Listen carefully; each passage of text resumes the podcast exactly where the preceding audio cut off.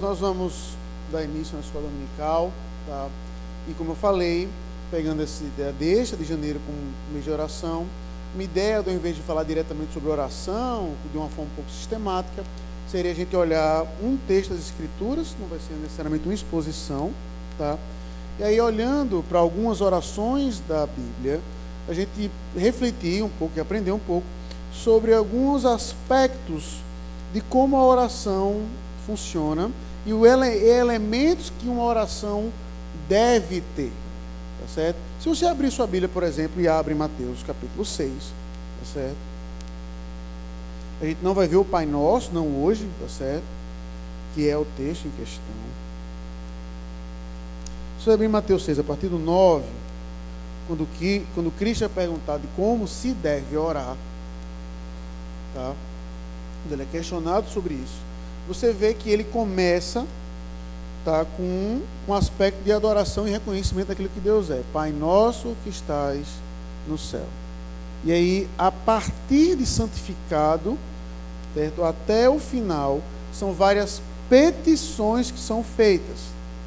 Tá certo? Então ele começa a oração com reconhecimento daquilo que Deus é, do lugar em que ele está. Então ele começa a sua oração com uma adoração e logo após isso é que ele entra para o aspecto das petições. Sejam petições no seu aspecto espiritual, no sentido bem literal da palavra, ou seja, santificado seja o teu nome. Isso é Deus fazendo um pedido, não é um reconhecimento, tá certo? É o primeiro pedido da oração do Pai Nosso. Santificado seja o teu nome, venha o teu reino.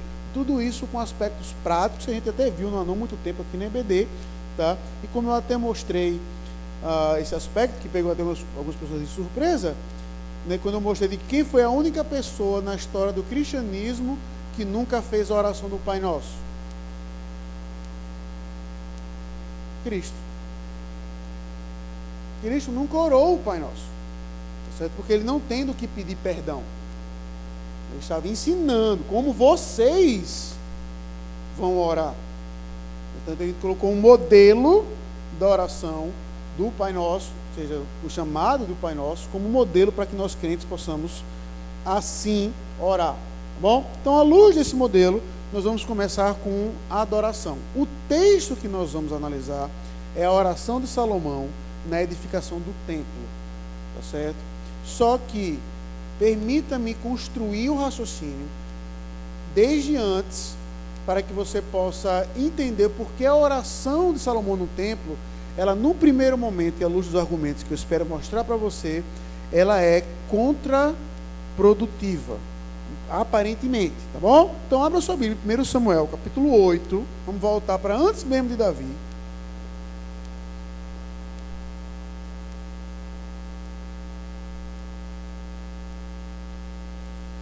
E deixe sua Bíblia aberta em 1 Samuel, capítulo 8. E vamos orar. 1 Samuel capítulo 8, deixa sua Bíblia aberta, vamos orar. Senhor Deus, que o Senhor tenha misericórdia de nós nesta manhã, para que possamos aprender mais do Senhor, mais da Tua palavra.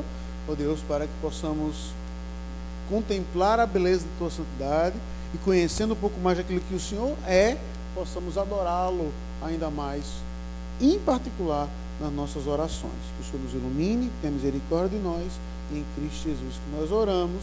Amém. Irmãos, antes de ler o texto, esse ano 2018, um ano de eleições, talvez um dos anos mais complexos de eleições que o Brasil vai ter ao longo da história. Independente de quem você vota, não, mérito é o seguinte: como é que toda campanha, sem exceção, política funciona? Pode ser qualquer candidato, tá certo? Ele se apresenta basicamente de uma forma para que disso vaza consequência. Ele se apresenta de que forma? Olha quem eu sou. Eu sou isso. Não é qualquer político, qualquer um deles, esquerda ou de direita. Eu sou assim. Pau. E porque eu sou assim, logo eu faço isso. Então eu sou assim, portanto eu vou fazer isso, vou fazer aquilo, vou fazer isso, vou fazer aquilo. Ou seja, aquilo que ele faz como político, é uma característica, em teoria, viu? Eu estou falando, estou trabalhando no mundo das ideias aqui, tá certo? É uma característica daquilo que, em teoria, ele é. Se ele pensa de uma forma, por exemplo, liberal contra a economia, o que ele promete são aspectos liberais, privatizações e por aí vai. Se ele pensa no aspecto estatizador, ou pensa assim, eu sou assim, ele vai prometer aspectos estatais e por aí vai. Então, quando você vota em um político, você está votando no cara ou está votando na ideia, no que ele vai fazer? Mas você vai votar num político lá, pá, pá, apertar um número, certo? Você está votando no cara ou no que o cara vai fazer?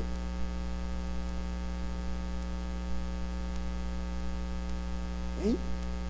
No cara ou no que o cara vai fazer? É para ser na ideia. É, Priscila? Em tese. Concorda, Caísa? Caísa é engraçado. Caísa nunca responde. Ela fica assim: não sou obrigada a gerar prova contra mim mesmo. Você, em teoria, vota nas duas coisas. Esse é o caso. Quer ver a prova disso? É só você votar num deputado, vereador, presidente, que nunca teve cargo executivo ou legislativo antes.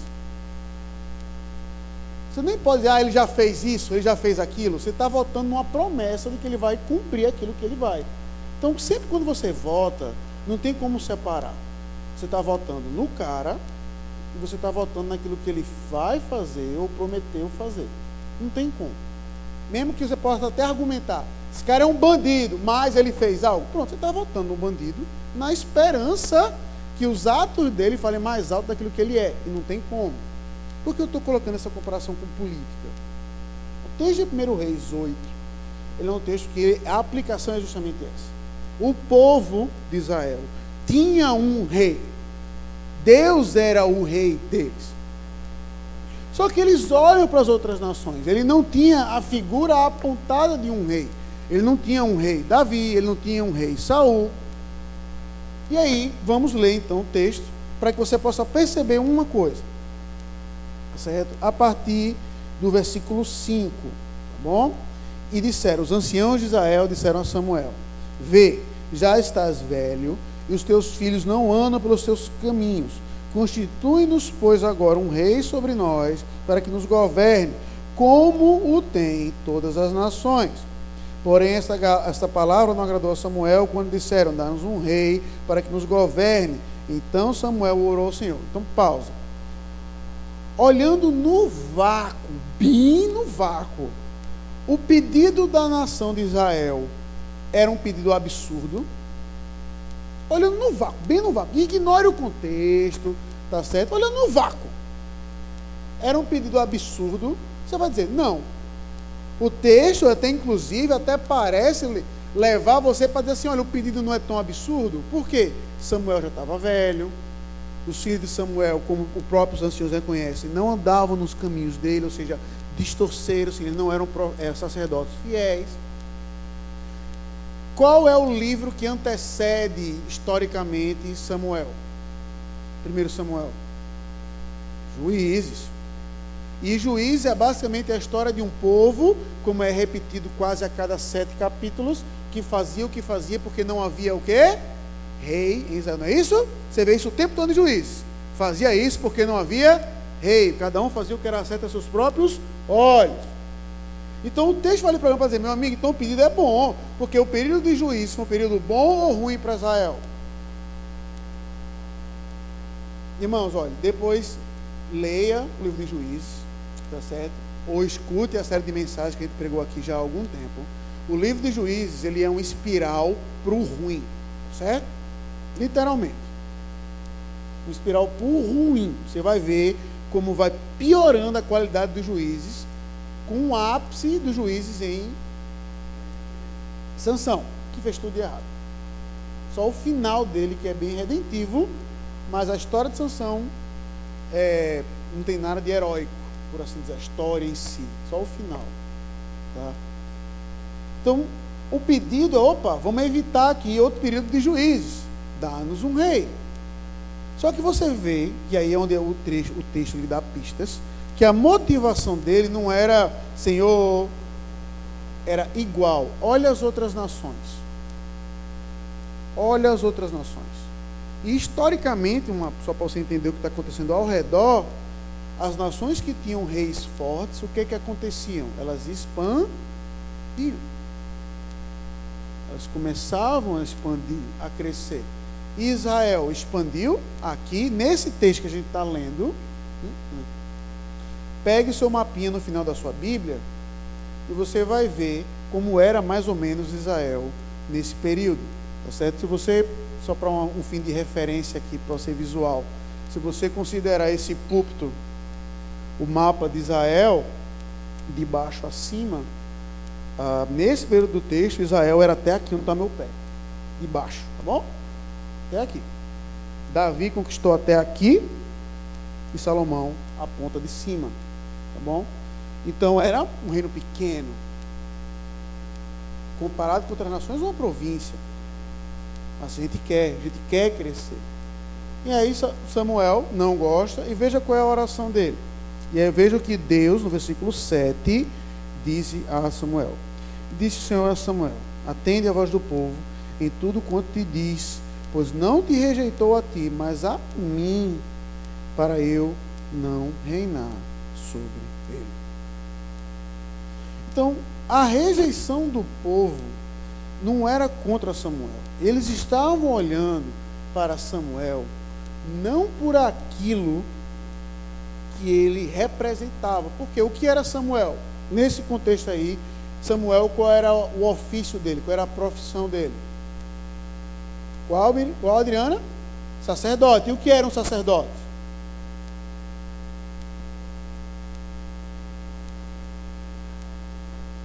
Ótimo. Qual é a palavra teológica bonitinha para o sacerdote? Mediador. Era aquele que mediava o relacionamento do povo para com Deus, que entrava no Santo dos Santos, que se realizava o sacrifício. Eles não estavam olhando para o ofício, eles estavam olhando para o homem. E olhou para o homem que falhou, e é possível falhar, tá certo? no seu aspecto paternal, os filhos não seguiram nesse aspecto. Tá? E meu amigo, dá um rei como se um rei, ou seja, veja como o raciocínio é até falacioso Sendo você sacerdote, contudo um homem, não evitou seus filhos por correr, não, mas com o rei vai ser tudo certinho. É até falacioso o raciocínio. Então eles pedem um ofício para ser igual às outras nações. E aí Deus vai no X da questão, quando ele pega e diz o quê? Olha, eles não rejeitaram você, mas a minha pessoa minha pessoa. E porque eles rejeitaram a minha pessoa, eu não, não quero, porque não vou alongar demais, leia o restante do texto. E aí você, se o dia que você se perguntar assim, pastor, por que o Brasil tem tanto imposto, lê 1 Samuel 8. É sério, estou brincando não. Porque no Brasil tem tanto imposto, aí você lê 1 Samuel 8. Que é justamente onde Deus disse, onde ele vai e o rei vai atacar, é no bolso de vocês. Vocês querem um rei para governar, pois a primeira coisa que ele vai fazer é tirar, não é dar. Tá certo? Aí pausa. Aí quem é eleito rei? Depois aqui. Quem é denominado rei? Vamos lá, história, rapidamente. Quem é? Saul. Saul foi um bom rei, sim ou não? Essa é a pergunta capciosa. Né? Que você cresceu aprendendo dizer não é. Não, é verdade. No final fica isso claro. Mas no início, entendeu? Saul, meu amigo, conquistou, fez várias vitórias, derrotou os filisteus por N vezes, mas não, ele não era um homem segundo o coração de Deus. Certo? E aí o final deixa isso muito claro, como ele, sendo um reflexo do povo, eu quero isso, eu faço isso, eu dou as ordens. Aí Saul, ó, é sacado. E Deus coloca diretamente Davi. Davi é um bom rei, sim ou não? Eu entrei de férias, as perguntas capciosas ainda não estão estocadas, estão estocadas. Davi é um bom rei, sim ou não, meus irmãos? É. Ele, entenda, é porque, eu acho que eu já falei isso aqui uma vez, tá certo? Que eu vou dar o mesmo exemplo que foi o caso do cunhado do presbítero Marcelo, o Lucas, tá certo? quando eu fui para o cinema, assisti Interestelar. Aí eu, e aí, gostou do filme? Eu disse, rapaz, gostei, nota 8, 8 ou 8,5. Aí ele, oxe, por que tu não gostou do filme? Eu digo, tá com a poxa. 8,5 uma nota ruim. Porque na cabeça desse cidadão só existem quantas notas? 0 e 10. Ou o filme é perfeito, não tem nenhum defeito, ou ele é uma porcaria inassistível.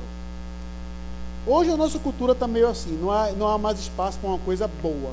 Ou é a melhor coisa do mundo, ou uma coisa que tem que acabar e não vale a pena existir. Não existe uma coisa. Como é que foi o almoço? Foi bom. É, o almoço, como é que foi? Foi uma porcaria. Como é que foi o almoço? Foi fantástico. Não como é que foi na vida. Não, tem almoços que são bons. Dito isso, Davi foi um bom rei. Foi, meu amigo. Ele errou, errou. O povo se prejudicou com os erros dele, não há dúvida. Mas você também não tem como negar que ele foi um bom rei para Israel em N análises.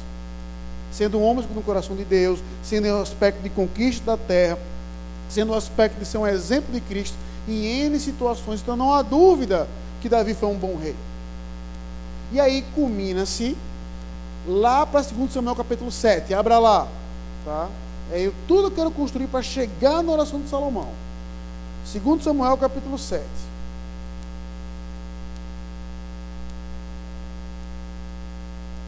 Onde Davi, tá certo? E aí veja o início do versículo 7, vai dizer assim: dando o Senhor dado descanso de todos os seus inimigos em redor, ou seja, Deus cumprindo a promessa que ele tinha feito a Davi, que Davi ia derrotar seus inimigos, ou seja, que ele ia, não ia ter um momento de, ia ter um momento de paz. Então, naquele momento, esse texto aqui, o que é que Davi diz, diz que quer fazer para Deus? Uma casa. Tá certo? Então observe aí o versículo 2. Natan, olha, eu moro numa casa de cedros e a arca se acha numa tenda. Disse Natan ao rei: Vai, faz tudo quanto está no teu coração, porque o Senhor é contigo. Então Davi quer fazer uma casa para Deus. E aí Deus aparece a Davi e vai dizer: Você quer me fazer uma casa? Eu vou fazer uma casa para você. Tá? E ele entra em aliança com Davi. E aí ele faz a promessa, tá certo? No versículo 12. Observe aí, por favor. Quando os teus dias se cumprirem e descansarem com os teus pais, então farei levantar depois de ti o teu descendente, que procederá de ti e estabelecerei o seu reino. Este edificará uma casa ao meu nome, e eu estabelecerei para sempre o trono do seu reino. Eu lhe serei por pai, ele me será por filho. Se vier transgredir, castigá-lo-ei com vara de homens e com açoite filho dos homens. Pode parar. Onde essa profecia se cumpriu? Em Dona de Olinda, em Cristo, ela está certíssima. Certíssima. Do ponto de vista temporal, e se você ler a Bíblia em sequência, você pode ser levado a pensar que essa profecia se cumpriu quando? Especificamente em que momento? A dona Benedita falou Salomão. Especificamente em que momento, dona Benedita? Na construção do templo. Porque Cristo vai dizer, Deus vai dizer exatamente o quê? Vai vir alguém que vai descender de ti, que vai edificar uma casa. Não é? Então quando você chega em Salomão, tá? Que não deveria ser o herdeiro por direito, aí basta você ver a história como um todo, a briga dos filhos de Davi, tá certo? Quando você vê a história de Salomão, desde o início da história de Salomão, ele é conhecido pelo quê? Salomão é conhecido pelo quê? Ser um homem sábio. Que quando Deus pediu a ele qualquer coisa, ele pede o quê? Sabedoria. Aí ele vai e edifica o templo. E aí agora a sua Bíblia, em 1 Reis, capítulo 8. E aí a gente vai chegar no texto em questão. Então, todo o início do reinado de Salomão, ele acaba Salomão sendo comparado com esse grande rei, um bom rei, que era exatamente o ápice. E meus irmãos, acredite, até textualmente falando, você é levado a pensar que o reinado de Salomão, não precisa pensar, mas a ver, era literalmente um paraíso. Né? Se você ler 1 Reis capítulo 4, como vai dizer assim, naquele tempo em Israel cada um ficava debaixo da videira, certo? Debaixo da sua macieira. Mas texto em questão, é, Zacarias, lá em Zacarias 8, ele vai usar esse mesmo texto para falar como é que vai ser a vinda do futuro rei, falando de Cristo. Ele olha para o reinado de Salomão e vai dizer: Lembra quando era com Salomão? Vai ser desse jeito. Ou seja, o reinado de Salomão, ele é comparável com um paraíso. Me diga, aí eu tenho que apelar aos mais velhos. Seu Raimundo. Irmão não veio. Irmão não veio. Seu Raimundo, o senhor consegue pontuar um presidente na história do Brasil? Um só. Vai dizer, rapaz, isso aqui era o paraíso. Eu vou concordar que nem todos são tão ruins. Juscelino Kubitschek. Mas um paraíso? Melhorzinho. Mas era um paraíso? Então. Hein, Prefeito Romero? Me diga aí um presidente do Brasil vai dizer, isso aqui foi um paraíso.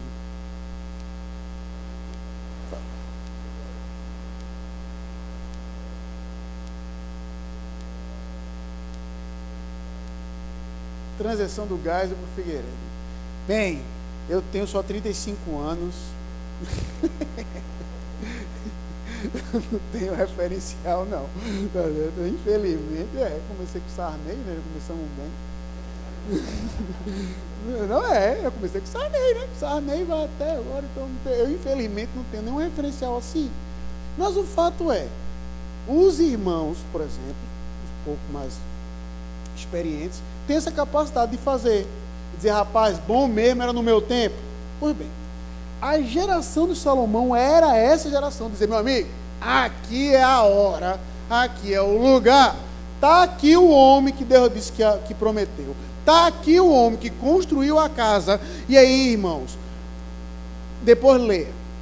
A partir do capítulo 5, você vai ver a edificação do templo. E, e veja, o templo ele era construído com o que havia de melhor do seu tempo.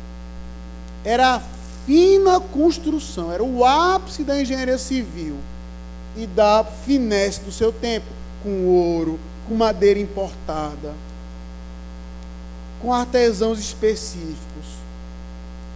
Não havia em todo Israel, não vou dizer no mundo inteiro que eu não quero ser tão ambicioso, mas pelo menos em Israel, não havia nada que chegasse perto, nem na história. E aí, para você ver o contraste do upgrade, como era a casa de Deus antes? Antes do templo era o quê? O, tabernáculo. E o tabernáculo era o quê? Uma lonona de circo, mano. Entenda, não no sentido de palhaçada, tá certo? Porque você pensa em lona de circo, você pensa naquele aspecto colorido. Ela era azul, mas era uma tenda. Uma tenda armada, como se fosse lá, obviamente, com aquela uma pirâmide, né, como um circo. Ela era retangular, ela parecia um caixote, assim. É, pode parecer, só mais para você visualizar. Pegue um pão de, de caixa, pão de forma, como chama no Recife, né? E aquela mais ou menos era a forma do, do tabernáculo. Tá certo? Tenda. E aí veja o upgrade. Sai de tenda e lona para o melhor material daquele tempo. Para madeiras importadas, para madeiras que era usada para fazer os palácios de Faraó. Aí Salomão edifica aquele templo. Naquele momento, tudo isso que eu estou dizendo é para chegar aqui agora. Naquele momento, quem é que deveria ser louvado? O, você vai lendo o texto, você vai lendo a história, vai lendo o contraste. Naquele momento, o povo deveria se curvar diante de quem? De Salomão, meu amigo, um homem. Era para Salomão chegar na oração dele e dizer o quê? Senhor, no máximo dizer assim, Senhor, obrigado porque o Senhor me escolheu para fazer isso aqui. Mas olha como eu sou um bom rei. E pausa. Se, ora, se Salomão fizesse isso, você ia dizer que ele estaria errado?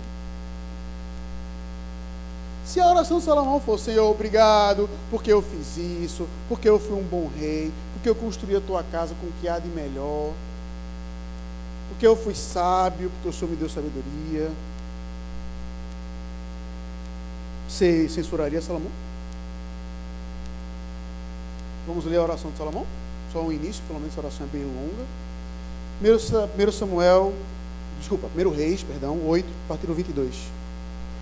Pôs-se Salomão diante do altar do Senhor, na presença de toda a congregação de Israel, estendeu as mãos para o céu e disse: Ó Senhor, Deus de Israel, não há um Deus como tu, em cima nos céus, nem embaixo na terra, como tu que guardas a aliança e a misericórdia, e aos teus servos de todo o coração andam diante de ti, que cumpriste para com teu servo Davi, o meu pai, o que lhe prometeste, pessoalmente disseste, pelo teu poder o cumpriste, como hoje se vê.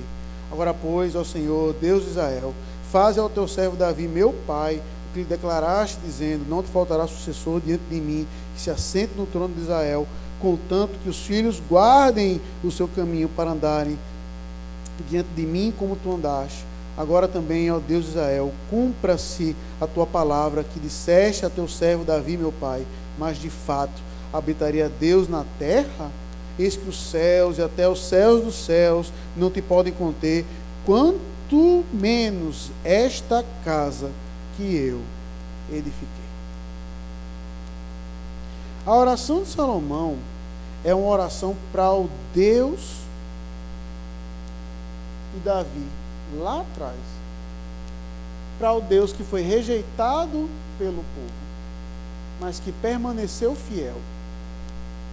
Ele não louva a beleza da sua casa, ou seja, olha a casa que eu fiz, olha as madeiras, olha o pórtico, olha o Santo dos Santos, olha a arca, que beleza, sendo trazida de volta. Ele adora Deus por aquilo que Ele é. E aquilo que Ele é, é o que Ele faz. O Senhor, como prometeu ao meu Pai, que hoje que está. E aí, antes de começar as súplicas, ele vai justamente pontuar o ápice da oração dela. O Senhor habitaria na terra? O Senhor não cabe no céu dos céus, quanto mais nessa casinha, nesse caseiro que eu fiz. Veja como é até contraprodutivo. Seria se, por exemplo, como se o André, engenheiro, fizesse um prédio bonito, incrível, aí no dia da inauguração do prédio falava assim: o prédio é bonito, mas tem melhor.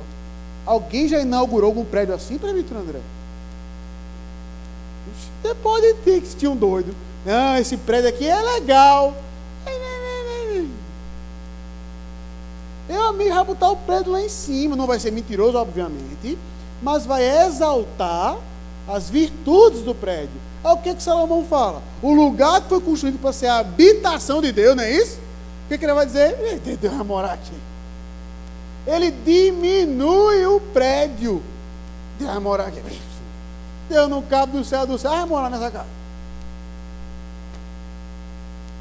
Porque ele conhece aquilo que Deus é e, portanto, ele pode adorá-lo como se deve, para que a cabeça dele, olhando para o lugar certo, conhecendo Deus daquilo que ele é, seja um reflexo de como ele deve pedir, de como ele deve andar, porque ele deve pedir perdão. As nossas orações, via de regra, é para o quê? E quer ver? E aí é culpa nossa, não estou querendo apontar o dedo para você não, que fique claro. Vamos pegar o nosso hábito aqui na reunião de oração da, de manhã, na reunião de oração das quartas-feiras, ou eu mesmo na reunião do conselho particular de oração. Qual é a pergunta que eu faço antes de orar? Qual é, Caísa? Fale. Algum pedido de oração? Não é? Nossas reuniões de oração não, é, assim, não são assim? Algum pedido de oração? Aí você, pela minha mãe, pelo meu pai, pelo meu emprego. E não tem que. Insisto, tem nada de errado com isso. Nada. O que eu estou pontuando é que a nossa prática de oração é ver a oração como o quê? Pedido. Pedido. Pastor, ore por isso. Insisto, como eu vou pontuar aqui, súplica barra pedidos fazem sim parte da oração. Eu não estou negando isso, em hipótese alguma. Só estou dizendo que as nossas orações hoje, via de regra, se resumem a pedir. Comece as suas orações e tenha momentos de orações, refletindo e adorando aquilo que Deus é. Aquilo que Deus é. Porque aquilo que Ele é, é que é a garantia que os pedidos subsequentes que você vai fazer podem ou não ser atendidos. E não o contrário a sua oração não deve ser jamais, Senhor, porque o Senhor me deu um carro, porque o Senhor me deu um filho, porque o Senhor me deu um emprego, porque o Senhor me deu uma casa, eu te louvo. É Senhor, eu te louvo. Porque o Senhor é um Deus que apesar de mim me deu uma casa, me deu um carro, me deu um filho.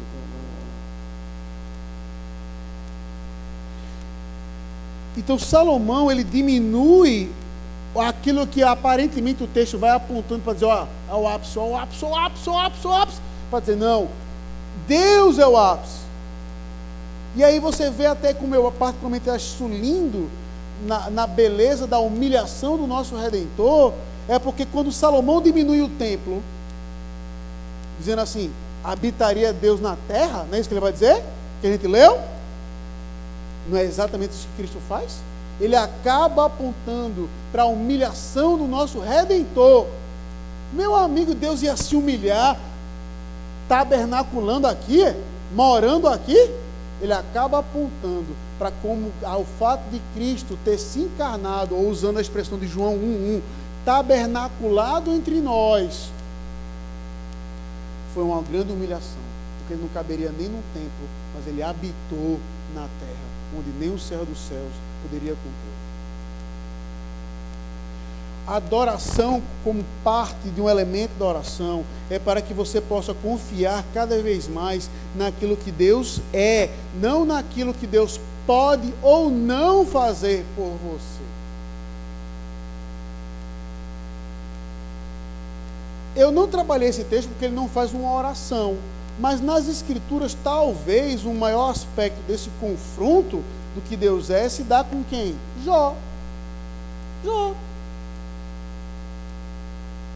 Jó está lá sofrido, tá certo? Com úlcera para se coçar com caco de telha, sem família, sendo acusado pelos seus amigos.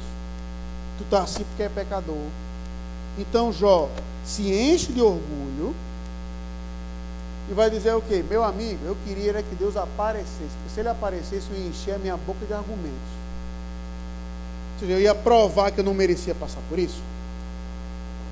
Aí, pausa, só uma indicação bibliográfica, um livretinho da PES, chamado Oração Eficaz, de. É um sermãozinho, se brincar você deve encontrar de graça, ele aí na internet, uma adoração eficaz, de C.H. Spurgeon, e ele pega esse texto de Jó, ah, como eu, como eu queria encontrar Deus para encher minha boca de argumentos, para usar o ponto principal. Cuidado com aquilo que você ora, que você pode ser atendido. e cuidado com aquilo que você ora. Porque Deus aparece a Jó. Entendeu? Tudo bem, você quer que eu apareça. E aí, irmãos, Deus fala alguma linha do sofrimento de Jó. Depois leia o final de Jó. Deus não fala uma linha, uma linha, um versículo do sofrimento de Jó. Ele confronta Jó com aquilo que ele é. Jó, tu queres colocar na minha presença? Pois vamos lá. Me responda algumas perguntas, ou seja, ele usa da retórica de pergunta para mostrar a grandiosidade daquilo que ele é. Onde é que você estava quando eu coloquei o firmamento? Onde é que você estava quando eu fiz as estrelas? Onde é que você estava quando eu lancei os fundamentos dos mares? E aí, quando Jó se depara com isso, ele mesmo vai dizer: Falei o que não devia, bota minha boca no pó.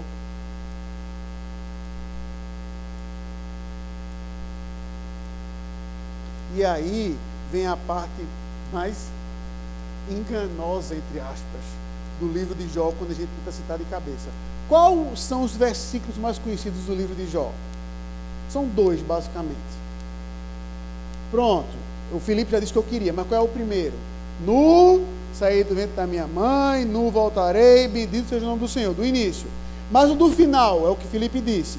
Antes eu te conhecia só de Ouvi falar, mas agora os meus olhos. Jó diz isso em que momento? É no final, já dei uma dica. Mas estava tudo bem com ele? Vamos ver? Abra sua Bíblia em Jó 42.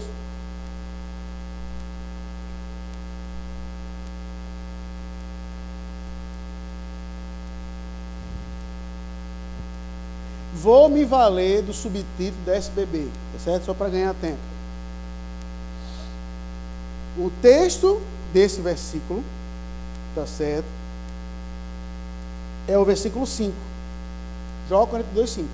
Eu te conhecia só de ouvir, mas agora os meus olhos te veem. A partir do 10 está escrito o que aí em cima? O, subtítulo da SBB está escrito o quê? Deus restaura meus irmãos, esse versículo, antes que o Senhor ouvi falar, mas agora meus olhos te veem, é o Jó pobre, é o Jó doente, é o Jó cheio de úlcera, é o Jó sem filho, é o Jó sem esposa. Ou no bom nordestinês, é o Jó lascado. Mas ainda assim, quando ele confrontado com aquilo que Deus é, ele vai dizer: Meu amigo, falei bobagem. Não importa se eu vou sair do sofrimento ou não.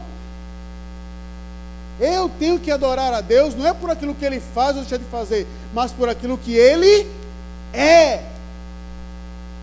Não é porque aquilo pode ter um impacto na minha vida, que eu vou ter sofrimento ou não, que eu vou ter carro ou não, que eu vou ter filho ou não, que eu vou ter emprego ou não mas pelo fato de ele ser Deus, e eu tenho que adorá-lo como tal.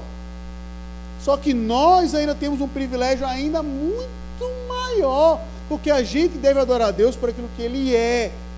Mas ainda assim, nós temos o privilégio de não apenas adorarmos a Deus por aquilo que Ele é, mas por efetivamente por aquilo que Ele fez e faz em Cristo Jesus. É por isso que para nós cristãos não adorarmos a Deus como devemos, é um pecado deveras grave, porque não é apenas um pecado teórico, dizer assim, eu não conhecia Deus dessa forma, mas é de ingratidão por aquilo que Ele efetivamente fez por você. Então comece as suas orações adorando a Deus por aquilo que Ele é. Tenha esse hábito. E aí eu quero ser prático aqui, porque na teoria é fácil, assim, comece adorando a Deus. Aí você vai perguntar, pastor, tudo bem, como é que eu faço isso? Então vamos lá. Vamos ser prático. Vou dar duas sugestões para você. Eu entendo que você deve fazer as duas, não é uma ou outra não, tá bom? Duas. Todo dia, as crianças não estão aqui. Pergunta 4 do breve catecismo: O que Deus é? Eu vou pegar os pais de supetão. Seu filho sabe, mas vamos ver se você sabe. O que Deus é? Deus é um Espírito infinito, eterno, imu, bora Natasha, imutável em seu ser, poder, sabedoria, justiça, santidade, bondade e ver. Dez atributos. Dez atributos. Dez atributos que não resumem tudo aquilo, desculpa, que resumem, mas que não são esgotam aquilo que Deus é. Parênteses. Encare isso como rumor, porque eu nunca chequei a historiedade. Tá certo? Então não vá dizer assim, aconteceu isso. Cuidado, a gente tem que ter muito cuidado com informação. É, fica, aí, fica aí de proposta para quem quiser me dar de presente, tá certo? Porque lançou há algum tempo já as atas das assembleias de Westminster. É um material fantástico entendeu? Porque você só tem a confissão e na ata você vê o debate, quem disse o que, o que falou, os internos, é uma maravilha, entendeu? Lançou meu aniversário dia 12 de março, fica a dica, tá certo? Então eu não tive a oportunidade de checar ainda. Mas eu escutei de uma vez de um pastor a história, encare como rumor, que a, a sessão, o capítulo 2 da Confissão de Fé, que é de Deus e da Santíssima Trindade, vai ampliar essa resposta do catecismo. Só que reza a história que a Assembleia não chegou num consenso. Como é que a gente vai definir Deus? O que Deus é? Como é que vai colocar? Aí isso sim era prática. Em dúvidas e momentos, eles paravam as sessões e iam orar. iam para a sala em anexo para orar, para que Deus iluminasse o debate desse esclarecido. E reza a história que o que está escrito nossa, no capítulo 2 da nossa Constituição de Fé, naquilo que Deus é, foi a oração de um dos teólogos. Senhor, o Senhor que é um espírito infinito, eterno, tardio em irás, recompensador daqueles que o buscam. Foi a oração do cara. Encare como rumor, mas eu não duvido. Então, dito isso, o breve catecismo, você decorando essa pergunta que eu acabei de responder, tá certo? E algumas pessoas. Escolha um atributo desse, por exemplo, e veja na prática como esse atributo ele é fundamental para a sua vida naquele dia. Por exemplo, Deus é um espírito. Aí vamos pegar o caso. Quando você sai de Teresina para dirigir seu carro, você se sente seguro? Alguém é corajoso o suficiente para dizer eu? Né, tem o meu caso, eu venho andando para a igreja, né? Para trabalhar a tarde aqui, eu venho andando. Toda vez que eu digo isso, sempre tem uma voz que vai dizer o quê? Poxa, eu venho com o eu venho andando. Aí alguém vai dizer o quê, dona Regina?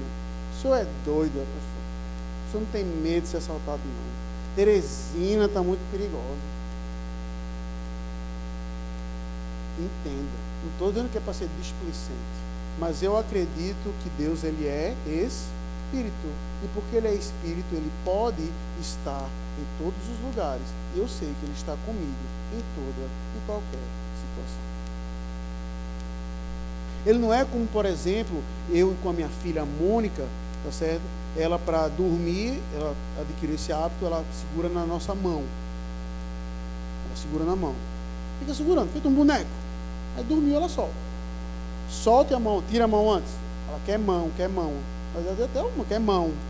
Ela se levanta, mão, papai, mão. Aí você bota a mão em cima dela, ela segura na mão e dorme. Ela segura o aspecto físico. Eu não sou espírito. Eu não posso dizer assim, não, minha filha, vá deitar que minha mão vai estar contigo. Eu não posso, mas Deus pode. Deus pode. Então você pode andar, dirigir, viajar, na certeza que você tem um Deus que vai estar contigo. Você tem a certeza de que, vamos lá, cada ponto aí, que Deus ele é infinito. E, e isso para mim, meus irmãos, é assim. Eu poderia falar de todos e todos ser uma aula, mas eu vou ficar só no infinito para lembrar a gente de uma coisa: que nós não somos. É, assim, você que é visitante e, e talvez está me conhecendo agora, é o seu caso, o caso do aqui que eu não conhecia, espero conhecer no final melhor. Mas eu gosto muito de assistir filme, certo? Então não se assustem, por favor. Alguém assistiu aquele filme Viva? A Vida é uma Festa? Cara, eu chorei, feito um menino naquele filme. Tá louco. Eu chorei. Grande pausa. É óbvio que eu não concordo com nada do aspecto do dia dos mortos e por aí vai, lá, lá, lá, lá, lá. Óbvio, óbvio. Mas a mensagem do filme, que é sobre, não vou dar spoiler, sobre esquecimento e lembrança, é fantástica. Eu disse assim, meu amigo, esses caras estão aplicando coisa da Bíblia que muito pastor não consegue. Sem saber, ou sabendo. Recomendo assistir. Viva a vida é uma festa. Certo? Eu chorei. Leozinho chorou. Tem uma ideia? Eu tenho uma ideia. Léozinho chorou do meu lado, bichinho.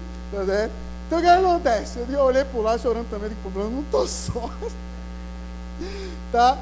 O fato é justamente isso. Eu me peguei pensando nisso, olhando para o lado, para meu filho, para minhas filhas.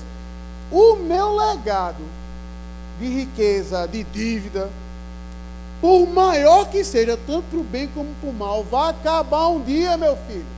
Agora, a partir do momento em que Cristo é gracioso, Deus é gracioso para comigo, sendo Ele infinito, e como legado, os meus filhos entendem aquilo que Deus é e o seguem, eu posso ter a certeza, como eu disse, por exemplo, por exemplo, tá certo? E aí eu tenho que fazer essa comparação bem direta, no funeral do meu pai, que Deus não foi Deus de Ezequiel, Deus é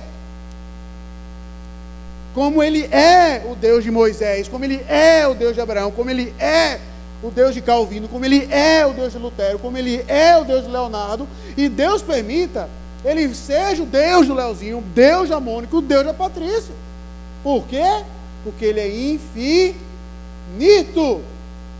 E um dia todos os santos eternamente vão estar celebrando o fato de que ele é infinito e ele está conosco todos os dias, inclusive quando estivermos na eternidade com ele na glória.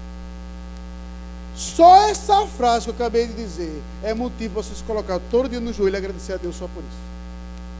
O que eu estou pontuando é que a partir do momento que você olha para a pessoa, olha para o atributo e olha o que o atributo faz, você deve adorá-lo pelas coisas práticas do seu dia a dia. Então, as duas sugestões que eu tenho para você no início deste ano é: um, todo dia comece sua oração enaltecendo um atributo de Deus. Use o catecismo como fila. Pronto, estou dizendo com toda tranquilidade. A gente aqui no Brasil vê isso com um pouco de maus olhos, mas eu não tenho nenhuma dificuldade e até recomendo a prática de escrever orações.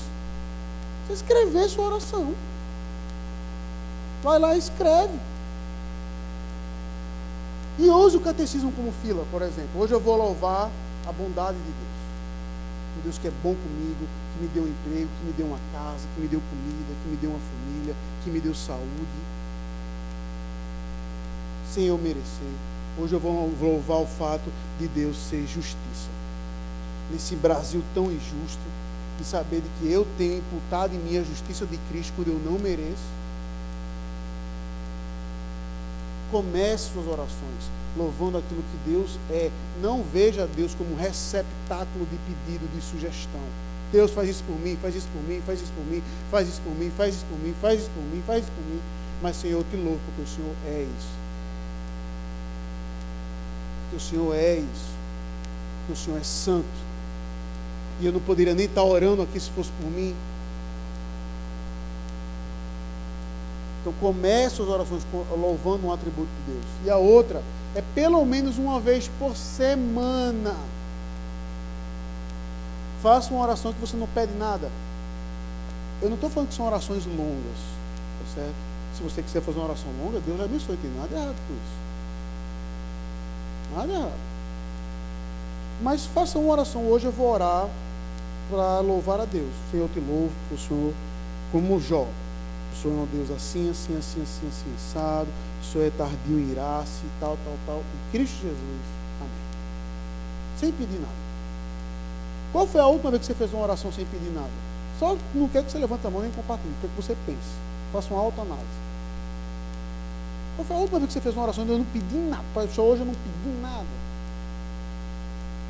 E aí você quer ver uma prova como isso é um problema? Quando você liga o noticiário, é, a linguagem dos antigos, quando você liga o noticiário na TV, ninguém mais faz isso. Quando você vê as notícias no YouTube, vamos contextualizar, né? No, no UOL, no G1, no site que você vê suas notícias. Qual é a probabilidade das 10 primeiras notícias ser uma desgraça?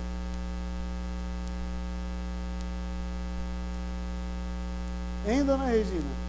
100%, né? É um avião que caiu, é um político que roubou, é alguém que foi solto não deveria ser.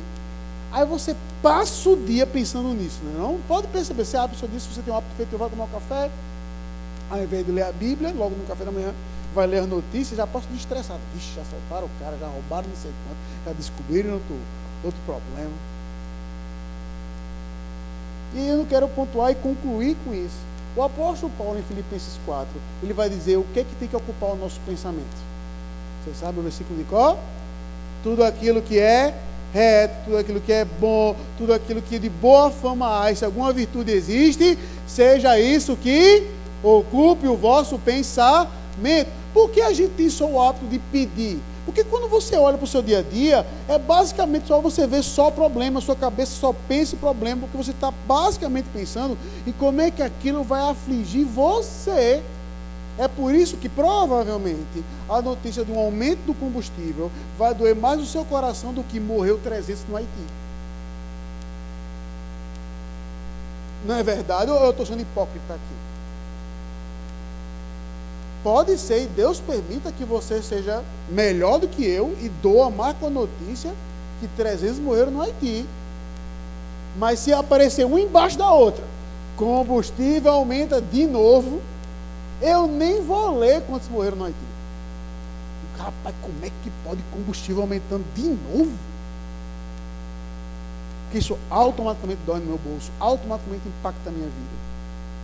Agora, a partir do momento que eu como Jó, que eu como Salomão, adoro a Deus por aquilo que ele é, eu coloco tudo de lado, seja de bom, seja de ruim, seja de certo, seja de grandioso que eu fiz ou de pequeno, Deus é maior. E saber que para que eu possa ter essa visão ainda mais clara, esse Deus que é maior se fez menor para morrer de uma forma como eu nunca vou morrer.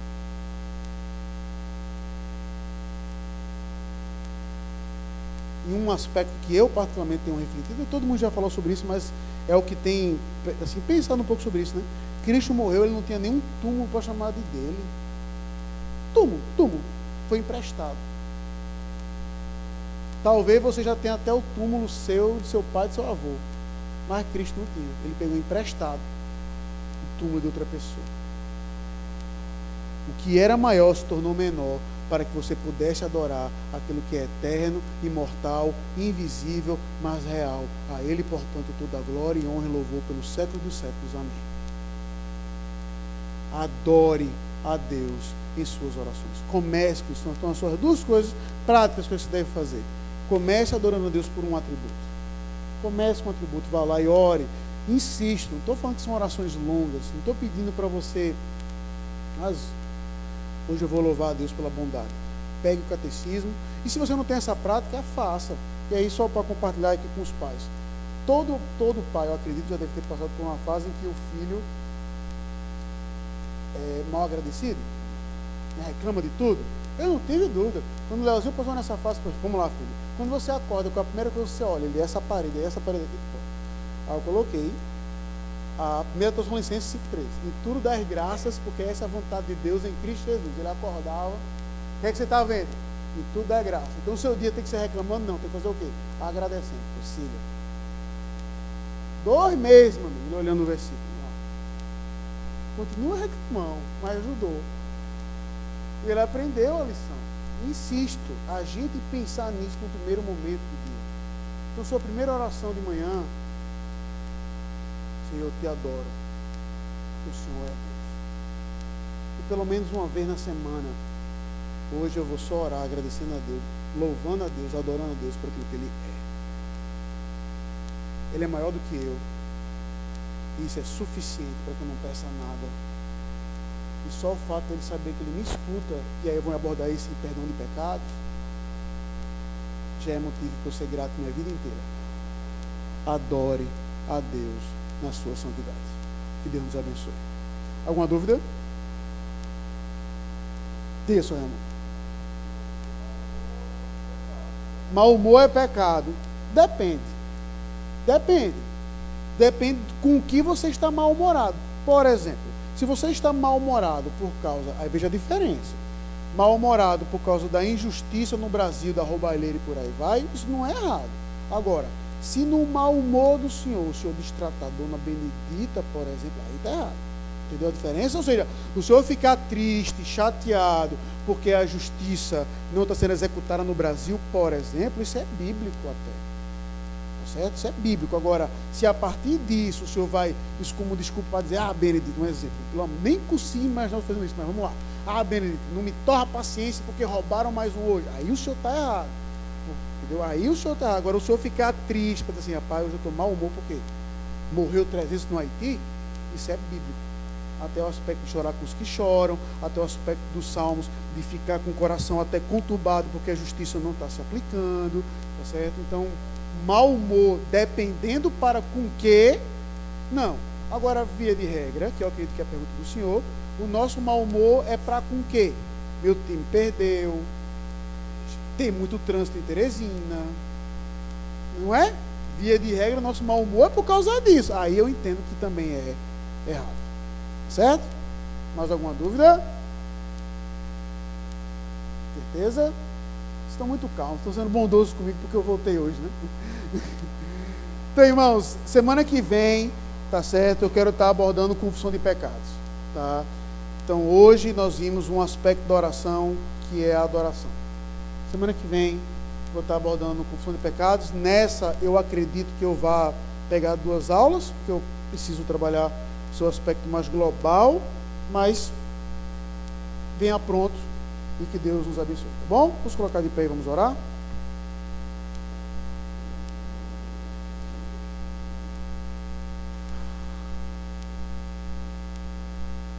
Senhor Deus, te adoramos por aquilo que o Senhor é.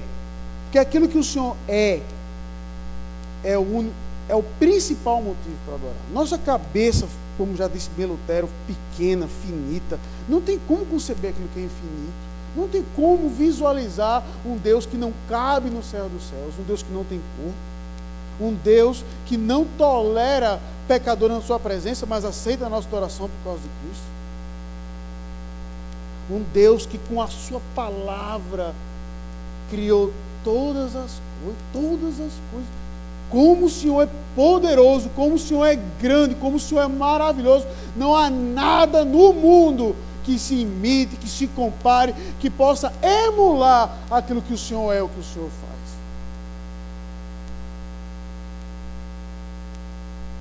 como o Senhor criou todas as coisas em perfeição, como o Senhor criou todas as coisas em harmonia, como o Senhor em Cristo Jesus fez até aquilo que o coração disse, como é que o Senhor se diminuir e habitar nessa casa, e o Senhor habitou aqui entre nós.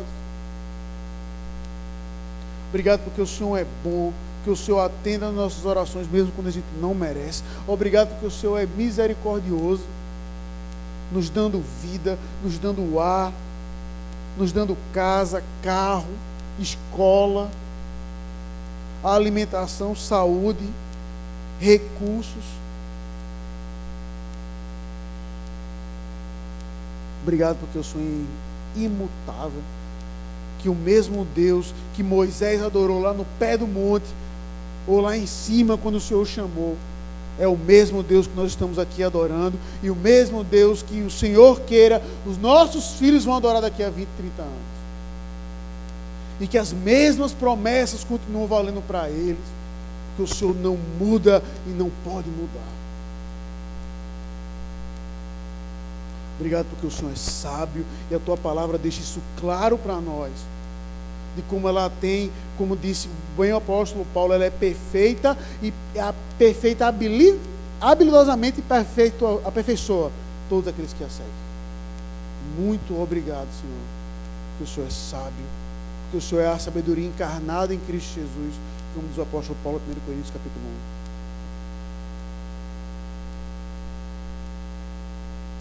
Obrigado porque o Senhor é justiça no meio desse mar de corrupção que particularmente o Brasil vive.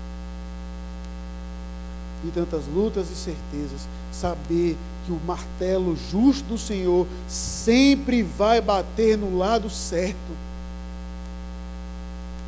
É motivo para nos alegrarmos, que é o Senhor que vai vencer no final. Não é nem nenhum ímpio, não é nenhum presidente, não é nenhum ditador, nem nenhum juiz, mas Cristo Jesus o justo. E que no seu trabalho, na sua justiça, aplicou em nós. Para que hoje a gente não tenha medo de Cristo, mas ame o Senhor e a justiça dele. E obrigado porque o Senhor é a verdade. No meio, num mundo tão dúbio, num mundo de tantas incertezas e tantas dúvidas, no nosso dia a dia, no meio dos jovens que não sabem com quem vão casar, se vão ter filhos ou não, se o emprego vai acontecer ou não. O Senhor é o referencial fixo e final da verdade. E obrigado, porque sendo esse referencial da verdade, como Cristo bem disse em João 14, o Senhor também é o caminho aquele que abre a porta para que a gente possa ver a verdade, e a verdade que o nosso coração é miserável e desesperadamente corrupto, mas aquilo que o Senhor fez na tua justiça nos transforma para que a gente tenha como referencial Cristo, que o normal seja Cristo e que a nossa vida seja de adoração a Ele pelos séculos dos séculos. Obrigado, Senhor, porque não tem como conhecer a teologia e não terminar em adoração. Nós te adoramos. Em Cristo Jesus que nós oramos. Amém.